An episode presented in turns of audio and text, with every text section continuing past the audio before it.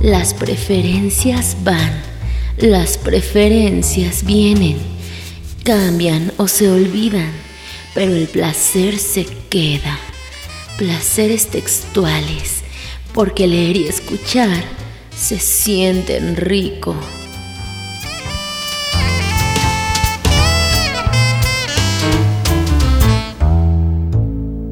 Amigos de Placeres Textuales, es un gusto estar nuevamente con ustedes y ahora para darle la bienvenida a una entrañable amiga, escritora, editora de nombre Siddhartha Ochoa, que nos viene a hablar sobre un libro muy interesante que se titula El día que le dispararon a Colosio. Ustedes amigos, ¿cómo recuerdan ese momento, ese día? ¿Qué estaban haciendo cuando escucharon la noticia de la muerte de este personaje, de este candidato a la presidencia, dónde estaban, qué vivieron, cómo lo recuerdan ya después de muchos años. Y bueno, para que nos platique sobre este libro es que le doy la bienvenida a Siddhartha, a quien conocemos como Sid, y bueno, bienvenida a Placeres Textuales. Muchas gracias, Arfa, por, por esta entrevista y gracias también a, a los que escuchan este podcast. Y háblanos sobre este libro, El día que le dispararon a Colosio. ¿Cómo surge la idea de juntar a una serie de escritores, escritoras, para que nos cuenten no tanto el hecho desde el punto de vista periodístico, sino más bien lo que significó para ellos y cómo percibían que ese hecho habría de transformar a México? Pues mira, a mí la, el día de la, muerte de Colosio yo tenía 10 años y recuerdo que estaba en el Parque Central. Eh, yo crecí en, una pequeña ciudad fronteriza que se llama Tecate, Baja California, y recuerdo perfecto ese día, pero también recuerdo lo que vino después. Fue una eh, crisis económica profunda, fue una, un discurso y, y una inestabilidad política eh, quizás sin precedentes en la historia mexicana, que se, que se sumó al levantamiento zapatista, al, al, famoso fallo de diciembre, ¿no? El error de diciembre, que fue la gran devaluación. Entonces yo veía este suceso como uno de los parteaguas de la vida política nacional, de la, del derrumbamiento del sistema político hegemónico del, PRI. Y entonces dije, bueno, si yo recordaba eh, lo que pasaba en la vida fronteriza, digamos, en aquel entonces, pues muchos escritores deben tener recuerdos sobre sus propias, eh, sobre su propia condición, desde sus propias ciudades. Entonces convoqué a una serie de escritores, Luis Felipe Lomelí, Edgar Kraus, Claudia Guillén, Tristana Landeros, El Cabrera, Ramiro Padilla Tondo, Miguel Barquiarena, Adriana Romero Nieto. Eh, dos de ellos son editores de oficio y los demás son escritores y son de, desde diversas geografías es que presentan esta historia, su historia y bueno, viene el texto de Ramiro Padilla Tondo. Él fue mucho tiempo columnista en Sin embargo, luego dejó de escribir en Sin embargo y volvió, digamos, como al anonimato de la provincia en Baja California. Pero siempre me ha interesado la manera en la que relata sucesos y sobre todo el análisis político que hace de ciertos fenómenos. Bueno, y su historia es justo, está en Tijuana, Baja California, está en bancarrota completamente y tiene serias dudas sobre el discurso del progreso que, digamos, todo el sexenio de Salinas de Gortari había permeado, ¿no? Y a gran parte de la población que creía que estábamos entrando al primer mundo, a un paso de ser el primer mundo con el Tratado de Libre Comercio. Y digamos que su experiencia de vida, él siendo un, trabajador calificado, él este, estudió ingeniería, no, nunca se tituló, pero había trabajado durante mucho tiempo en esa área y lo encontraban sobrecalificado para trabajar en las fábricas que justamente eh, operaban en Tijuana con el Tratado de Libre Comercio. Y relata pues su situación de desesperación cuando al prender la tele ve a Talina Fernández anunciando el, el asesinato en Lomas Taurinas del candidato presidencial. Y así son varias historias que reflejan distintos niveles socioeconómicos, desde Guerrero, insisto, hasta Baja California, pasando por Monterrey. Ahí es donde me gustaría, y hace un momento lo habías mencionado, que los escritores cubren varias geografías, tanto geografías, em, digamos, físicas, pero también entiendo yo geografías literarias de estilo. Platícame un poquito más cómo es que se fue conformando esta amalgama de escritores, de escritoras, para de ahí entender a través de su pluma, de sus escritos, lo que ellos estaban percibiendo, qué sucedía a raíz de este acontecimiento, de este asesinato, cómo es que se conformó esta geografía, tanto física como literaria, para hablar sobre el día que le dispararon a Colosio. Pues mira, a mí me interesaba sobre todo escuchar opiniones distintas sobre, sobre el candidato, o sea, sobre Colosio mismo, y que fueran lo más disímiles posible. Por ejemplo, está un texto de la poeta de Guerrero, Cel Cabrera. Ella es una niña de cinco años que eh, tiene parálisis cerebral. De hecho, toda la obra de Cel Cabrera, eh, bueno, parte de la obra de Cel Cabrera es en torno a su propia parálisis y a la vivencia de su parálisis. Y entonces ella parte de un recuerdo en el que le están haciendo terapia muscular. En, ella es de Iguala y recuerda que es como su primer acercamiento con la muerte y cómo entendió que así como moría una persona poderosa, su padre y su madre y ella misma eran seres finitos. Entonces, desde ese abordaje, aunque hay, digamos, un discurso que no es crítico frente a la figura del candidato, porque un niño no va a ser crítico frente a la figura de un candidato presidencial, o no, o no por lo regular.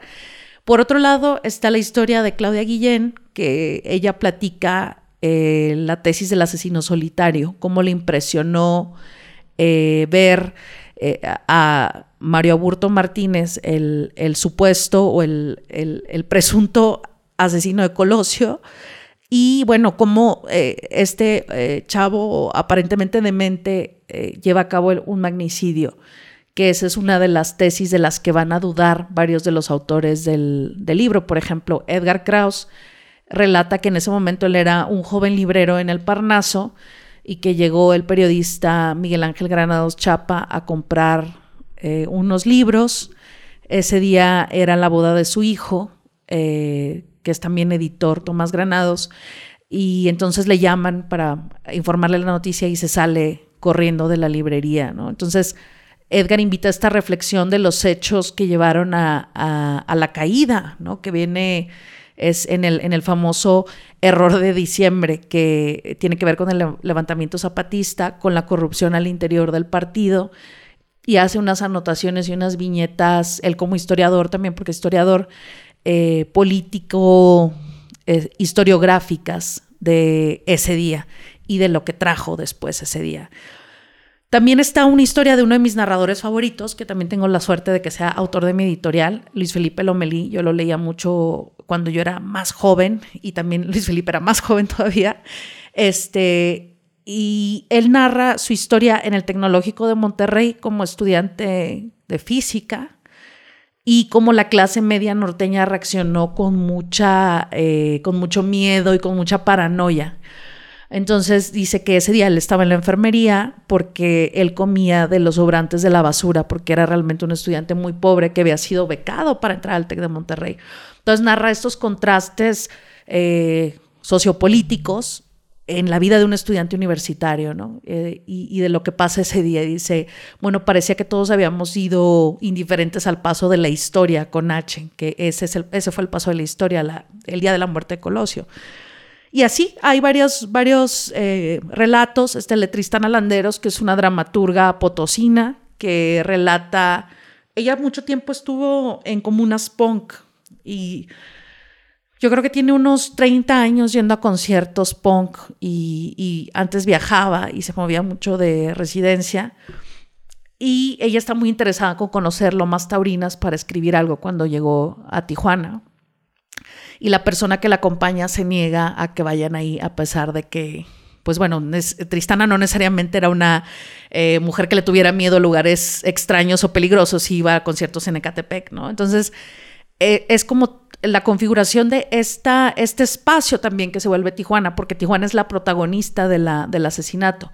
Y para mí era muy interesante leer las visiones desde fuera de cómo se vivió ese asesinato en ese espacio, porque también por la cercanía, eh, yo vivía, eh, vivía a 40 minutos de Tijuana y se, sintió como una cuestión muy cercana, cercanísima, de, que ocurría justo en una colonia muy pobre, que es un cañón, que de hecho yo no lo conocí hasta hace unos años, que me invitaron a dar una clase, me acuerdo.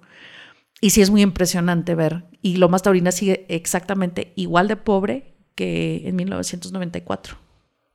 No ha habido ningún cambio en ese sentido. Es decir, que la cuestión eh, de situación económica difícil, crítica, se ha mantenido. Exacto, yo creo que ha habido una expansión de las lomas taurinas en Tijuana, de los cañones que son habitados por la gente. Este, Tijuana tiene esta característica que de repente ves que se pueblan los cerros, donde incluso hay piedra en un trabajo de, digamos, de aplanamiento del territorio, donde llegan a vivir migrantes eh, sin ningún servicio público ni de salubridad. O sea, Lomas Taurinas, si lo piensas, pues ahorita puede ser un lujo para muchos de los migrantes que viven en el canal. Es decir, ha habido un deterioro y una reproducción de, las, de, espacios como Lomas Taurinas. Curioso es que en Lomas Taurinas vivían muchas lideresas, mujeres cercanas al PRI, porque cuando me invitan, me invita una alumna, trabajé un tiempo en una escuela privada, una universidad privada en, en Tijuana, y una alumna me invitó a su casa, Lomas Taurinas. Entonces era impresionante porque era este espacio muy, muy humilde. Y había unas cuantas cajas gigantescas, como era la casa de ella, de tres pisos, porque era gente asociada al negocio de la comida o, o al cobro de piso. Entonces, digamos que ahí sigue siendo un espacio peligroso, por decirlo menos. Y a raíz de esta propuesta que nos ofreces, ¿cuáles serían, y retomando obviamente lo que cada autor nos comparte en el libro El día que le dispararon a Colosio, cuáles serían estos ecos, estas consecuencias que surgen a raíz de ese asesinato? ¿Se dio más en el ámbito económico, en el político, en el tejido social? ¿Fue una combinación de ambos? O sea, de todos estos factores. ¿Cuáles serían estas consecuencias? Sí, yo pienso que, bueno, el, libro en sí mismo se centra en el día, por qué llegó ese día o, cómo se relata, cómo era el país hasta ese momento, ¿no? Además del discurso oficial. Yo creo que el, derrumbe principal fue el derrumbe político, lo que vino después fueron las oleadas de este evento que ya era un síntoma, ¿no? Del, del propio partido, del propio PRI, que fue, digamos, este cuando pierde esta fuerza que después este, regresa, ¿no? En el 2000, en el 2012 o cuando fue, en el 2012 regresa el, PRI, pero digamos que sus características principales en, ese momento, en 1994, dejaron de funcionar como habían funcionado hasta entonces, que ha sido como un derrumbe lento del propio partido. Eh, pero sobre todo, la intención era retratar ese México que existía también una clase media muy próspera, como es el caso de los textos de Rodrigo Pámanes, que es un autor de Aguascalientes y que hace un recuento de los consumos culturales que hacía la clase media mexicana, ¿no? que era la entrada de productos gringos, de videojuegos, de revistas, de los tenis eh, de cierta marca, eh, que hace un recuento de todas estas iconografías del consumo ¿no? Que era como un chavo de la clase media acomodada de Aguascalientes. Eh, y que entonces nos regresa como esta nostalgia noventera de que era lo que con lo que jugábamos en ese entonces, ¿no? El caso de Adriana Romero Nieto es también, eh, viene de la clase media, pero ella de la Ciudad de México, y ve con extrañeza todo lo que está pasando, pero lo que le interesa es que se va de pinta, y entonces hace un recuento también por el tipo de música que se escuchaba en ese entonces. Entonces yo diría que ese retrato de esa clase media y el retrato de esas diferencias socioeconómicas muy grandes, ¿no? Como el texto de Ramiro Padilla y de Luis Felipe Lomelí, es el, eh, digamos, el testimonio de qué tan distintos eran los Méxicos, o sea, cuántos Méxicos existían, mientras un chavo te está hablando de eh, todo lo que consumí en ese, en ese momento como, como joven, eh, las películas que salían, lo que se escuchaba, eh, esa es, digamos, la propuesta principal del libro, porque muchos están esperando como, entonces, si Aburto mató a Colosio, ¿no? Eso no lo sabemos o no lo pretende responder el, libro. Cuando estaba cerrando la edición del libro, porque se, me tardé mucho en, en, cerrar la edición, porque se quitaron algunos textos, se dejaron otros, siempre los libros tienen su propia historia aparte. Y el día que estaba cerrando la edición del libro, eh, ese día visitó el hijo de Colosio eh, mi ciudad, la ciudad donde crecí, eh, y hubo una balacera tremenda, porque ahorita está muy tomada por el narco, Tecate. Este, una ciudad antaño tranquila, ahora está como la violencia muy desatada. Entonces me pareció curioso que ese día cerrábamos la edición y lo puse incluso en el prólogo del libro, como que curioso que como eh, todos esperamos que la historia se repita, pero realmente eh, pues, son otros tiempos, ¿no? No hay, no hay, no hay ningún, ninguna posibilidad de que se pueda rearmar nada de esa historia y ni lo queremos tampoco, ¿no? Claro. Y para ti en particular, mi estimada Siddhartha Ochoa, em, ¿cómo ves a la distancia ese momento? Claro, como decías hace un momento, no es un libro que va a develar secretos ni nada por el estilo, sino es más bien em, entender qué nos sucedió a nosotros como país, como nación, en lo individual, pero también desde cada trinchera, los escritores desde su literatura, en fin. En particular, ¿cómo percibes ese momento? ¿A ti qué te marcó de ese acontecimiento, de ese disparo que le quitó la vida a un candidato presidencial? Yo recuerdo que en ese momento parte de mi infancia terminó, porque vino una crisis muy fuerte en la frontera por el tipo de cambio, y recuerdo que mi abuelo tenía en ese entonces negocios de venta de papelería, o sea, vamos, tenía un negocio de artículos que no eran perecederos, era papelería, papel y ese tipo de, de, cosas. Y la gente se puso tan desesperada por la psicosis de que el dólar estaba subiendo. Y recuerdo que mi abuelo se puso a remarcar las, las mercancías y la gente quería derribar la puerta, ¿no? Como si fuera muy necesario comprar un lápiz o un cuaderno o cartulinas o resmas de papel, ¿no? Entonces hubo una psicosis a partir de entonces y que entonces la confirmación es el, es el movimiento zapatista, o sea, es como una concatenación de, de, sucesos que, que, que nos hacen eh, pensar que ya todo estaba terminado, ¿no? O sea, fue, se fue tejiendo la historia de esa manera, de las diversas crisis que ocurrieron ese año.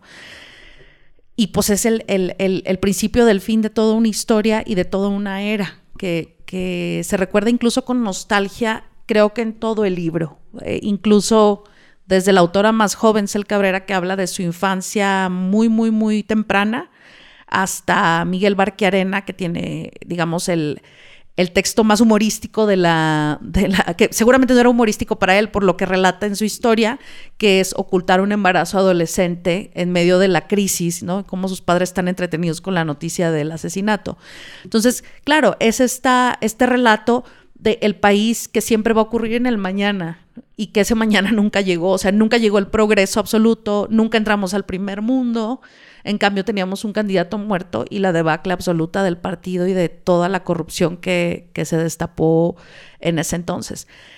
Creo que ese es el, punto. Yo tenía muy, muy fresco el recuerdo de, ese día y que como en todas las historias, también se atraviesan con historias personales y noticias personales y que muchas veces están ligadas a la, a la muerte o al enfrentamiento con la muerte, que, pienso que por eso los magnicidios son tan impactantes, porque evidencian que todos estamos destinados a, acabar igual, ¿no?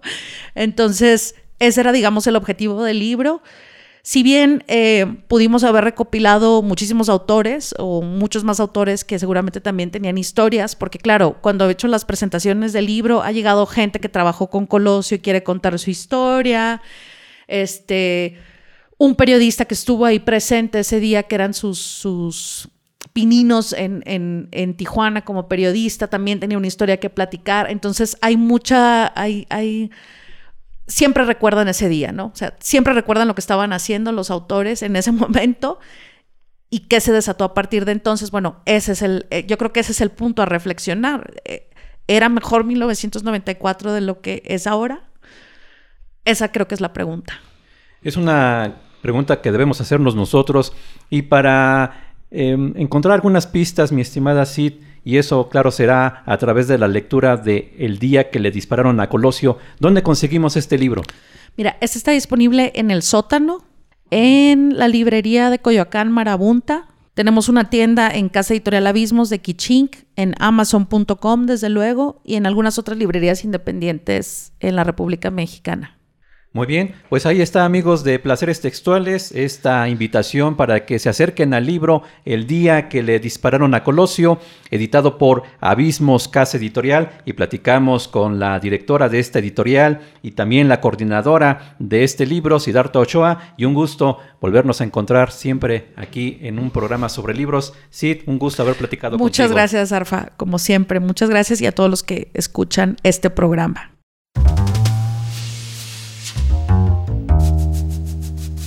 Las preferencias van, las preferencias vienen, cambian o se olvidan, pero el placer se queda.